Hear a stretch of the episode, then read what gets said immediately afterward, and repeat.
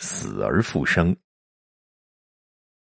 宋朝时期，位于万顷峰以西三十里地，有个东阳村。村里住着一户周姓人家，周老妇人六十岁，为人心地善良，乐善好施，子孙满堂。这一天呢，周家粮仓里突然传来一阵惊叫声，一家人连忙跑来查看。只见周家大儿子吓得周身哆嗦，手指粮仓一角说：“蛇，这儿有条蛇。”众人皆是一惊，不敢近前，都远远的探头观望。但见粮仓深处墙角里盘踞着一条大约五尺长的白蛇。二儿子胆子稍大些，见大家都如此胆小，白蛇不走就无法晒粮。当下也不害怕了，抓起一把铁铲，轻步向前走进白蛇，高举铁铲，作势欲杀。那白蛇抬头，直直的盯着他，猛然吐出了蛇信，吓得二儿子手一哆嗦，铁铲砰然落地。二儿子一屁股跌坐在地，连滚带爬跑了出去，被人架住双臂，回屋养神去了。三儿子见状。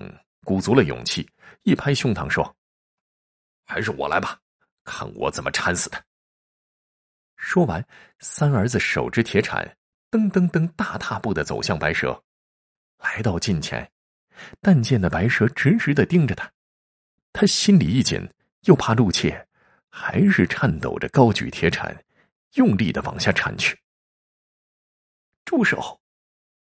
一声高喝从身后传来。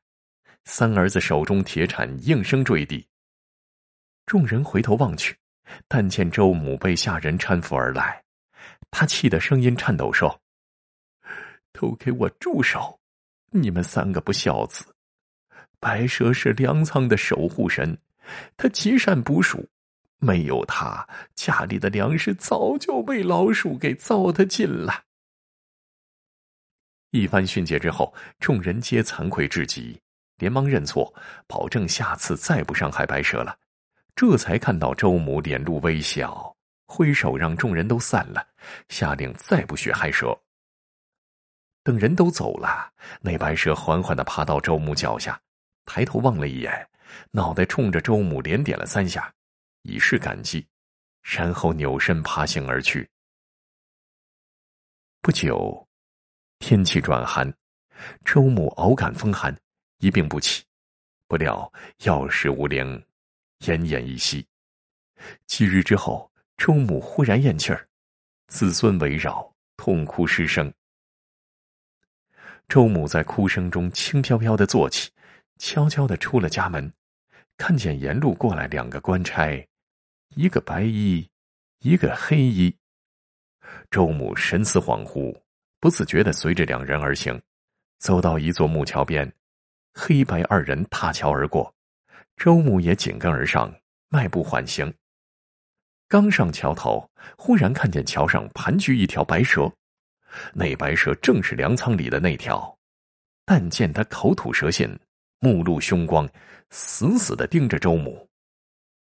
周母吓得周身哆嗦，不敢向前，尖叫一声，转身就跑，一路跑回了家门，在门口听见家人正放声哭喊自己。不觉惊异，他连忙进家，见家人围着他的睡榻，他自己的尸体正直挺挺的躺在榻上呢。他倍觉奇怪，不由走到榻前，伸手去摸，忽然感觉一股巨大的吸力传来，将他直接吸进了榻上尸体之内。周母猛然睁开双眼，只觉得子孙们哭得震耳，气得大叫：“都别哭了！”我还没死呢，家人都泪眼朦胧，只顾哭天抹泪，没注意老人家已经睁眼坐起。猛听老人训斥，这才如梦初醒呢。众人见老人死而复生，皆惊喜交集，连忙询问内情。周母将刚才的奇遇说了，众人这才明白是粮仓里的白蛇将老人从奈何桥上拉了回来。此后。周家人将白蛇奉为保家仙儿，从不滥杀蛇类，而周母呢，一直活到了九十八岁，无疾而终。